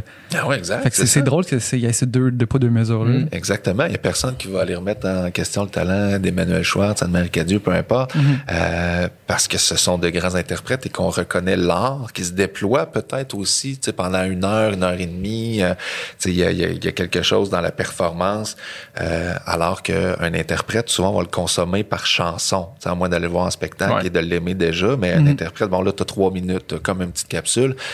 Donc, parfois, ça va être évident que, que wow, OK, c'est évident que c'est puissant. On peut ne pas être fan de, de Céline Dion, mais quand elle se donne, euh, tu ben OK, ouais, c'est Céline. Ouais. comme, elle est toute là. Ouais. Euh, alors que, que, que d'autres qu'on va entendre à la radio, parfois, on ne sera pas assez, euh, je pense, attentif au jeu de l'interprétation. Puis, puis, puis c'est important. Ouais. Mm -hmm. Absolument. Fait. Tu, parlais, tu parlais tantôt, je voulais, je voulais revenir là-dessus parce que c'est quelque chose que je voulais aborder avec toi, euh, de revendiquer le, le, le, droit à la fiction. Puis euh, j'ai lu euh, euh, Ta mort à moi dernièrement, puis ben dernièrement, fin de semaine. Puis c'est très dernièrement. C'est très très dernièrement. Puis puis ça c'est c'est la chose qui m'a fasciné dans le roman, c'est de prendre un, un, code qui est super commun de nos jours, c'est-à-dire la biographie, puis d'amener de, l'aspect fictionnel sans vraiment... Euh, sans l'exposer le, le, clairement, ou juste en utilisant tous les codes qu'on qu connaît déjà, mais juste de faire quelque chose de complètement fictionnel, ancré dans le réel, puis de naviguer cette fine ligne-là. Moi, c'est quelque chose qui m'a toujours fasciné, puis j'avais l'impression quand je lisais ton roman de, euh, de lire euh, Limonov d'Emmanuel Carrère. Wow. Mais. Malade. Ben, je suis mais, un gros fan d'Emmanuel Carrère. Ben, en fait, en fait, il y a, il y a des, des, des, il apparaît dans ton, dans ton, dans ton roman. Puis quand il est apparu, c'est là que j'ai fait. Ça doit être un hommage parce que j'imaginais un extraterrestre, mettons, qui arrive, euh, qui arrive sur la planète, là, puis qui connaît pas euh, l'histoire, tu sais. Puis qui lit, mettons, Limonov et qui lit ta mort à moi, puis possiblement qu'il a l'impression que Limonov est aussi réel que Marie-Maude, tu sais. Uh -huh. Puis cette espèce de, de navigage entre le réel puis la fiction, euh, je trouve ça super... Je trouve ça vraiment intéressant d'un point de vue de lecteur, moi. Puis ça, c'est-tu quelque chose que toi, consciemment, mettons, t'es tu, tu, disais que tu allais faire? Est-ce que c'est. Qu'est-ce qui, qu'est-ce qui crée le. Qu'est-ce qui est le processus créatif de faire ça? D'en créer une fiction dans le réel clair. Ben, c'est le pur désir de jouer avec la forme. Puis ouais. je suis vraiment euh, très heureux que ce soit ça que tu as retenu puis que tu soulignes parce que pour moi, c'est la grande originalité de, de ce roman-là. C'est de proposer euh, une, une, fausse biographie, mais à un moment très précis. Dans le fond, c'est qu'on comprend euh, que c'est on a accès au manuscrit d'un biographe avec toutes ses notes, ses réflexions euh, au moment où il va décider s'il publie ou pas. Puis mm -hmm. on mm-hmm. comprend pourquoi est-ce qu'il veut publier ou pas, à quel point il est impliqué. Donc c'était cette idée d'arriver avec euh, une, une, un travail formel particulier au niveau de l'écriture dans un moment particulier et effectivement d'aller jouer avec les codes de, de la biographie. Ouais. Et euh, il y a certaines personnes d'ailleurs qui m'ont dit qui ont googlé euh, Marie-Monde Lopez voir ben, si elle existait pour vrai. Ben, en fait fait, euh, quand, quand j'ai, euh, je, me, je me préparais pour l'entrevue, j'ai fait ça aussi. Puis là, j'ai vu qu'il y avait une liste de recherches préfaites, tu sais.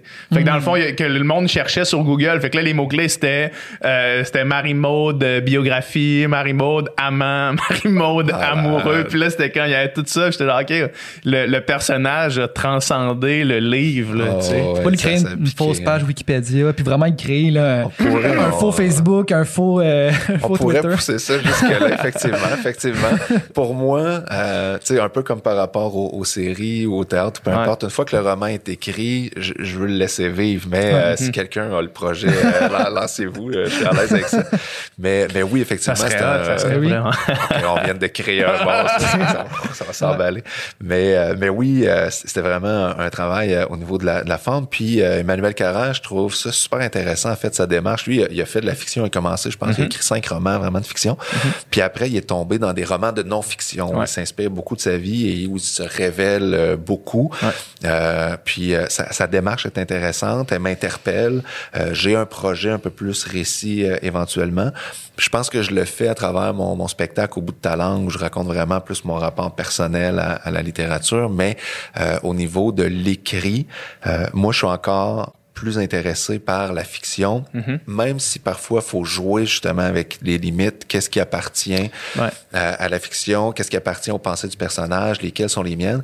Et dans Ta mort à moi, il y a beaucoup des réflexions du biographe qui, qui, qui sont les miennes, entre autres celles sur la littérature, celles sur euh, l'appropriation culturelle, cancel Ouais. culture, tout ça. Je, je- mon, mon biographe prend position. Parfois, je le pousse un peu loin pour faire réagir le lecteur, mais c'est quand même des, des réflexions euh, que j'ai. Et euh, c'est Welbeck euh, que j'aime bien aussi, tu sais, qui disait euh, de toutes les formes d'art, c'est par la littérature qu'on rentre le plus en contact avec l'artiste parce qu'on est vraiment, on a vraiment accès à sa pensée. Et je trouve que ça s'applique même en fiction parce que, Ben oui, par exemple, tu sais, la bête, c'est pas moi, mais en lisant la bête, tu comprends quel genre d'humour j'apprécie, oui. tu comprends comment je structure même ma pensée au niveau euh, syntaxique. euh, tu sais, ça, ça donne accès à, à un humain. Ouais. Puis, euh, puis c'est une raison pour lesquelles moi, comme comme lecteur, souvent je vais euh, lire tout un auteur, toute une autrice euh, quand, quand je les découvre. Euh, puis l'idéal, c'est quand ils sont morts, parce que là, t'as pas besoin d'attendre qu'ils sortent le prochain livre. Ouais. Une fois que tu, tu tombes sur un auteur mort que t'aimes, ben là, tu peux le lire au complet en ordre chronologique. Sinon, il faut que tu pratiques ta patience. mais, euh, mais je trouve ça euh, intéressant d'entrer en contact avec l'esprit euh, d'un écrivain, d'une écrivaine, et je respecte euh, ceux qui euh, se, ne se cachent pas, mais se placent derrière la fiction. Et, euh, et je suis de ceux-là. Euh, moi, il y a des bouts de moi que je révèle. euh, je suis quand même j'ai un personnage public euh, qui, qui est médiatisé, mais je, je ne révèle pas tout. Puis euh, tu n'auras pas d'infos euh, sur, euh, sur, sur mes enfants. Il y a, il y a des choses qui- que je protège.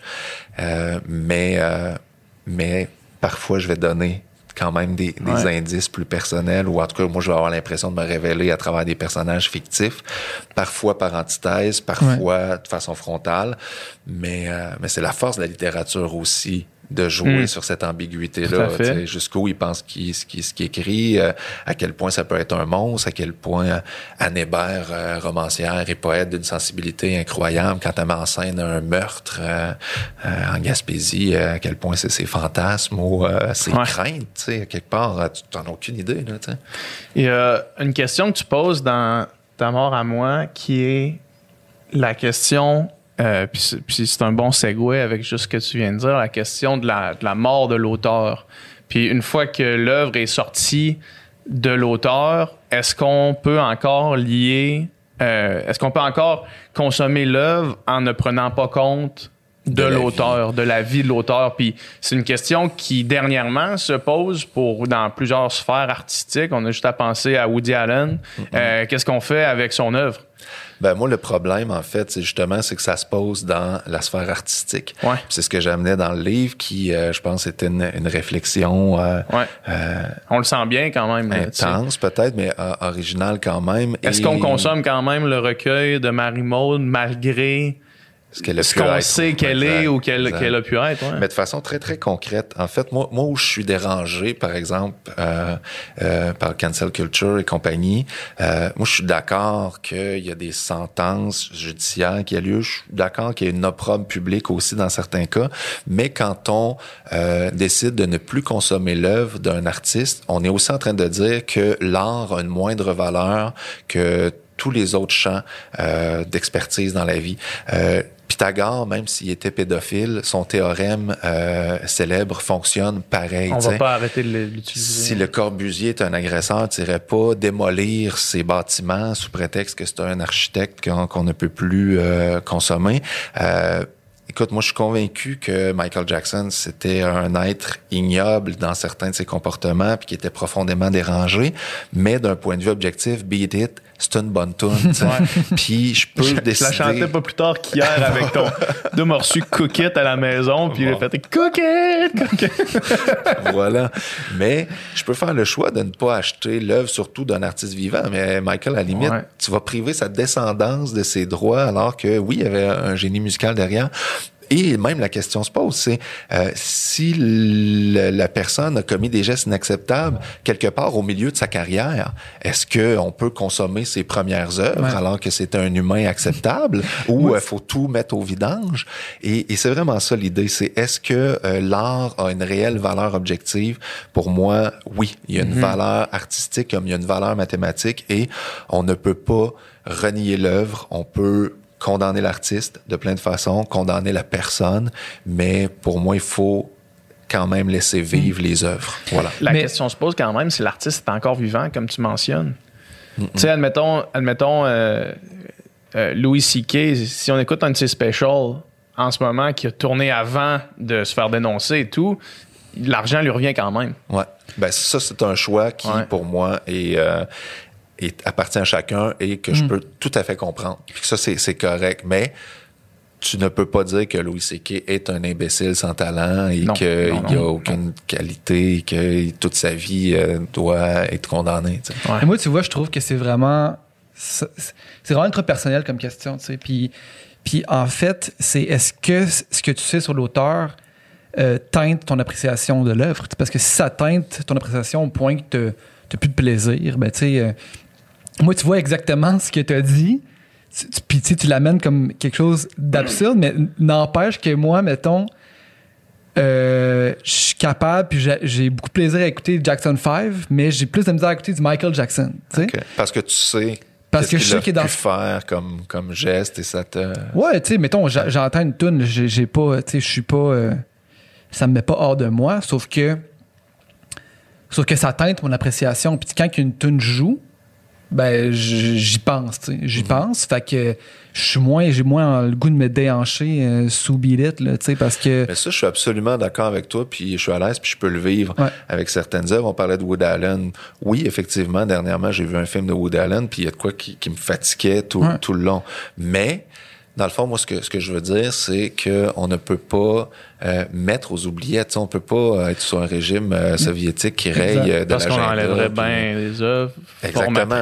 Il faut reconnaître que ça a existé. Il faut reconnaître que là, il y avait un, un certain talent. Il faut reconnaître que ça a influencé aussi. Tu sais, on peut prendre Claude Jutras, on peut prendre plein de monde. Tu sais, Il y, a- il y a des gens qui euh, ont pu être absolument condamnables dans leurs actions, mais que leur œuvre artistique est significative quand même et euh, Ouais. elle a existé. On peut faire le choix de ne pas la consommer. Exact. Puis c'est correct. Puis à la limite, le mouvement est légitime. Moi, ce que, ce que je dis, c'est j'ai un malaise quand ça va trop loin et qu'on doit, à la limite, nier l'existence ou ne plus l'étudier, ne plus le regarder.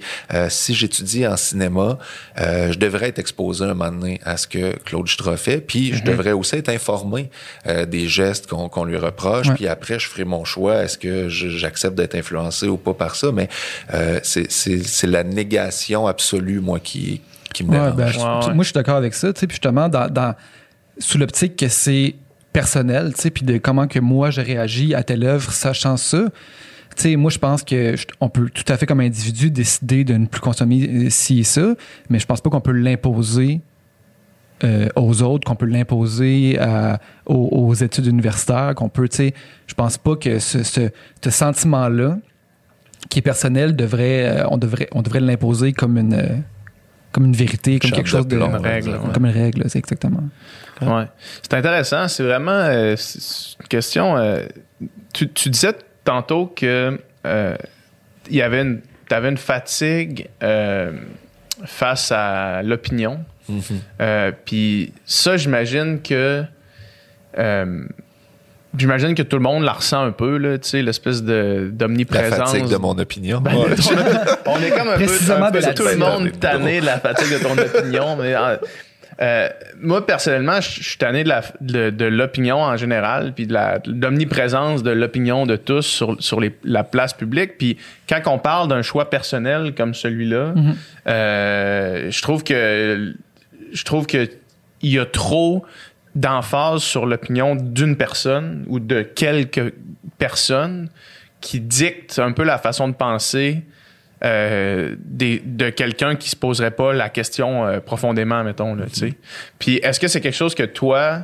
euh, en fait, qu'est-ce qui, qu'est-ce qui est à la source de, cette, de, la- la fatigue de l'opinion que, que, que, que t'aimais, là? En fait, c'est c'est les échos. Je pense que les opinions ont, ont lieu d'être. Je pense que c'est bien qu'on les entende.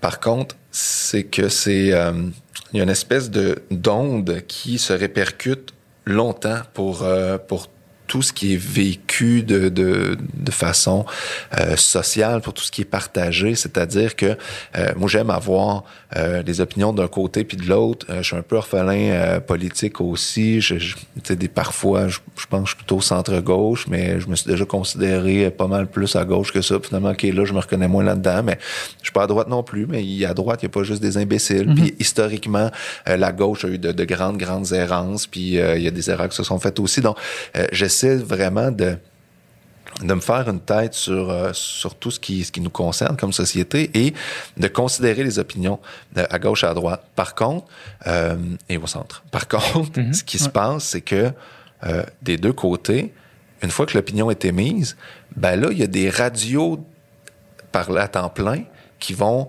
reprendre ça, qui vont le remancher. Il y a de, la nouvelle à temps plein qui va le, le remancher, qui va aller chercher du vox pop, qui va aller chercher des gens qui ont vraiment pas d'expertise, mais qui vont me crier encore, me répéter l'opinion d'un tel, après l'opinion de l'autre banc. Puis j'ai l'impression que on n'a pas le temps de laisser euh, mijoter, on n'a pas le temps de laisser s'enraciner à ces informations-là et de se construire son opinion. On est toujours dans toi, qu'est-ce que t'en penses, toi réagis. Réagir Euh, en, en 12 heures. Là, tu sais, Exactement. Puis c'est pas 12 minutes. Puis si t'es pas avec nous, t'es contre nous. Puis en fait, c'est ce ton-là qui, euh, qui, qui me dérange davantage. Puis l'espèce de- d'effet euh, vraiment soutenu, en fait, d'être d'être bombardé, euh, puis à, à plein, plein de niveaux, puis sur sur plein de sujets, puis des choses super importantes, des changements de fond de la société, que c'est correct que ce soit présent, mais euh, présent tout le temps aussi intense, et parfois sur des choses euh, insignifiantes ou des, des trucs qui euh, qui me concernent pas, mais que là, je, je écoute le, le troisième lien de Québec là, qui arrête plus de popper dans mon Hmm. fil d'actualité, tu sais, c'est quand,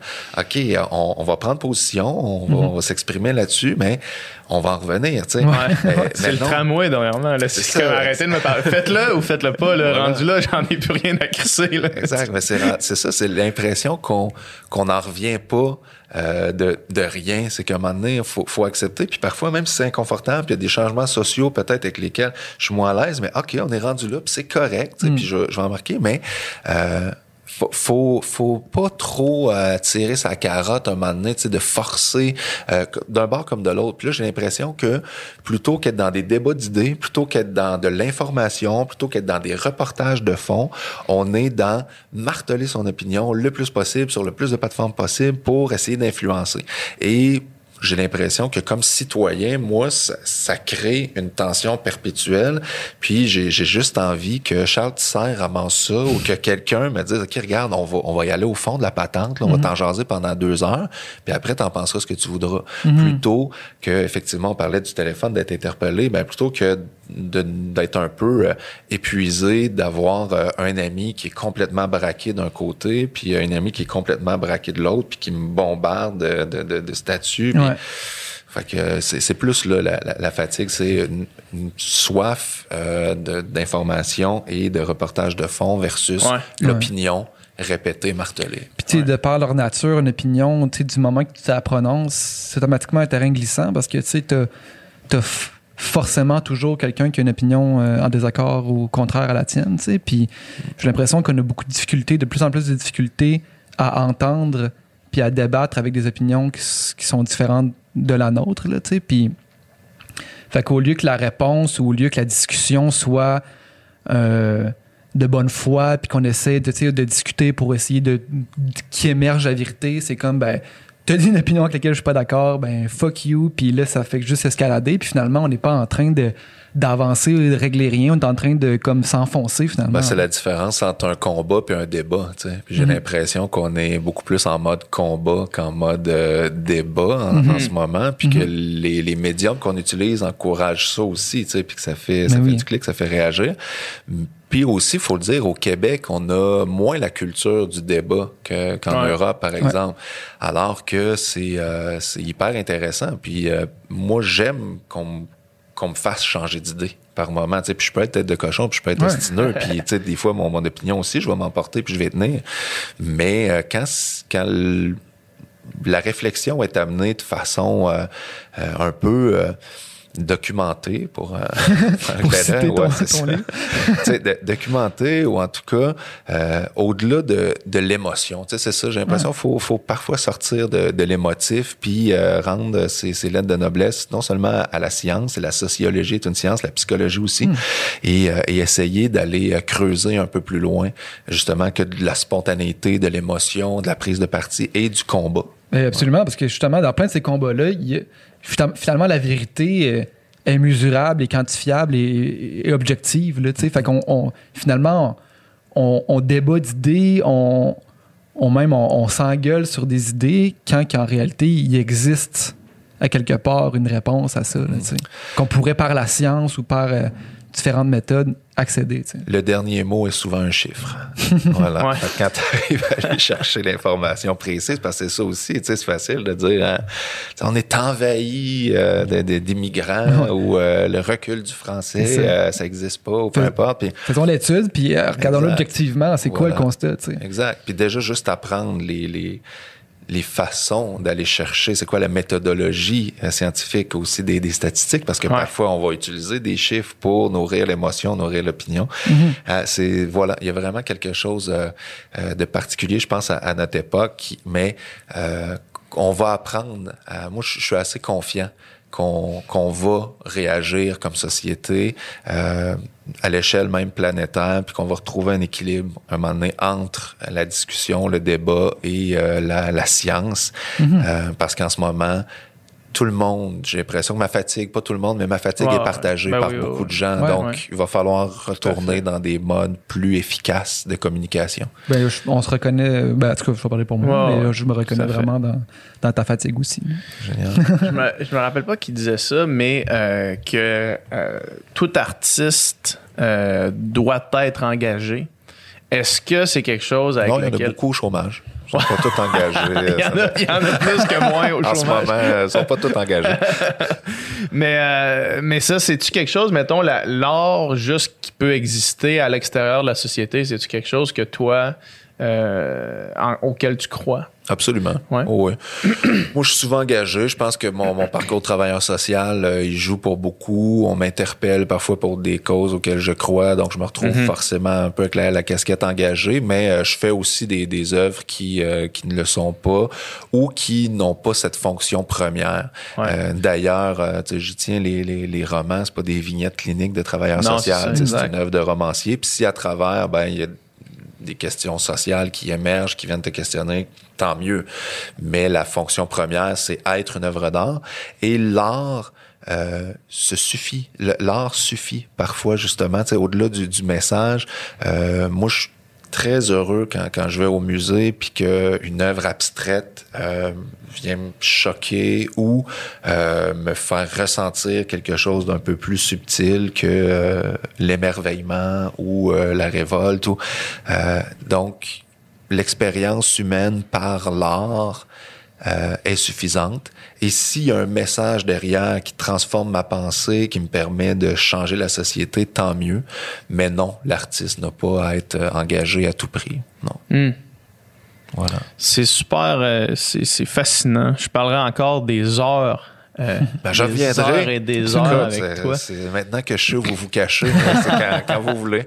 Avant, euh, avant de te laisser partir, euh, qu'est-ce qui s'en vient pour toi? Où est-ce que les gens, qu'est-ce que les gens peuvent euh, faire pour te suivre, pour t'encourager? C'est quoi les projets sur lesquels tu travailles présentement? Ben, moi, j'ai envie, euh, si ce n'est fait, euh, d'être curieux par rapport à l'album, le nouveau matériel, parce que c'est vraiment mon gros projet des dernières années. Ça fait trois ans qu'on travaille là-dessus, coproduit, co-réalisé avec Manu Militari, plein de belles collaborations, Ariane Moffat ou Jean Cormier, ça a été Florence Colus Dufault, en tout cas, je pourrais, Alex McMahon, le quoi, tu vois, bon, je m'arrête. Mais, mais, mais l'idée, c'est pas tant de, de, de nommer de, de grands artistes que de dire, non seulement ça, c'est des amis, mais j'ai fait un travail d'équipe là-dessus. Je me suis euh, associé à des gens que j'apprécie, à des gens de, de grand talent et je suis vraiment fier du résultat. Euh, je pense que j'ai mis euh, plusieurs de mes meilleurs textes des dernières années sur ce, ce projet-là et euh, j'ai envie que ça, ça résonne, que, que les gens euh, l'écoutent de façon très intime. J'ai envie de le déposer dans les oreilles. Je ferai pas de spectacle avec ce, cet album-là. C'est vraiment juste ouais, hein? un projet studio. Donc, c'est le gros morceau là, qui, qui, qui est sur la table en ce moment. Puis sinon, ce qui s'en vient, ben, je reprends la tournée avec euh, Au bout de ta langue. Il me restait euh, un an de tournée. Donc là, on a redéplacé, redéplacé les, les spectacles. Fait que je vais me promener un peu avec ça dans l'année qui vient. Puis euh, sinon, ben, un livre jeunesse sur euh, la séparation qui va Ouais. sortir euh, au mois d'avril. s'appelle La réparation de mes parents. Et, euh, et voilà, je pense que c'est pas mal ça qui Est-ce s'entend. que. euh, je, je repars sur une autre question, une dernière question pour toi. Euh, Est-ce que, parce que clairement, ton, ton, ton passé de travailleur social nourrit euh, ton œuvre, en fait. là. Puis est-ce que euh, tu veux continuer à agir comme travailleur social pour continuer à, sur le terrain, rencontrer des gens? euh, Ben, je le fais à- plus depuis cinq ans Ouais. déjà que je suis vraiment artiste à temps Ouais. plein. Est-ce que tu sens que c'est quelque chose qui, qui, qui te manque? Non, parce que je le fais quand même. Tu sais, quand je vais rencontrer des Mhm. détenus ou Ouais. euh, des, des gens euh, qui ont des troubles de santé mentale, des organismes communautaires, peu importe. Les madames sur le coin de la rue. euh, Aussi, exact, Ouais, ici ouais. dans, le quartier, dans Saint-Henri. Mais euh, il y a quand même du, du travail social à travers ça. J'ai l'impression, je raisonne autrement. Euh, c'est le, le lien direct un à un dans le bureau, le côté clinique peut me manquer par moment, mais mais pas tellement parce que à la base je voulais être artiste. J'ai fait un beau détour par le travail social, puis ça nourrit mon œuvre.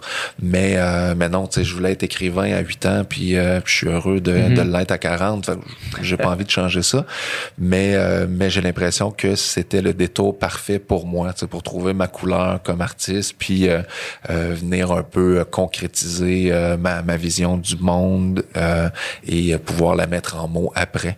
Donc euh, non, je te dirais, je suis pas mal sur mon X en ce moment. Ah ouais? J'espère rester les pieds dessus le, le plus longtemps possible. Ouais. On Cool. te le souhaite. On te Merci le beaucoup souhaite. les gars, c'était vraiment une belle rencontre. C'était. Merci à la technique, Nicole. Merci, Nicole. Nicole. Bien les gars. Merci beaucoup. à bientôt, bye bye. Bye.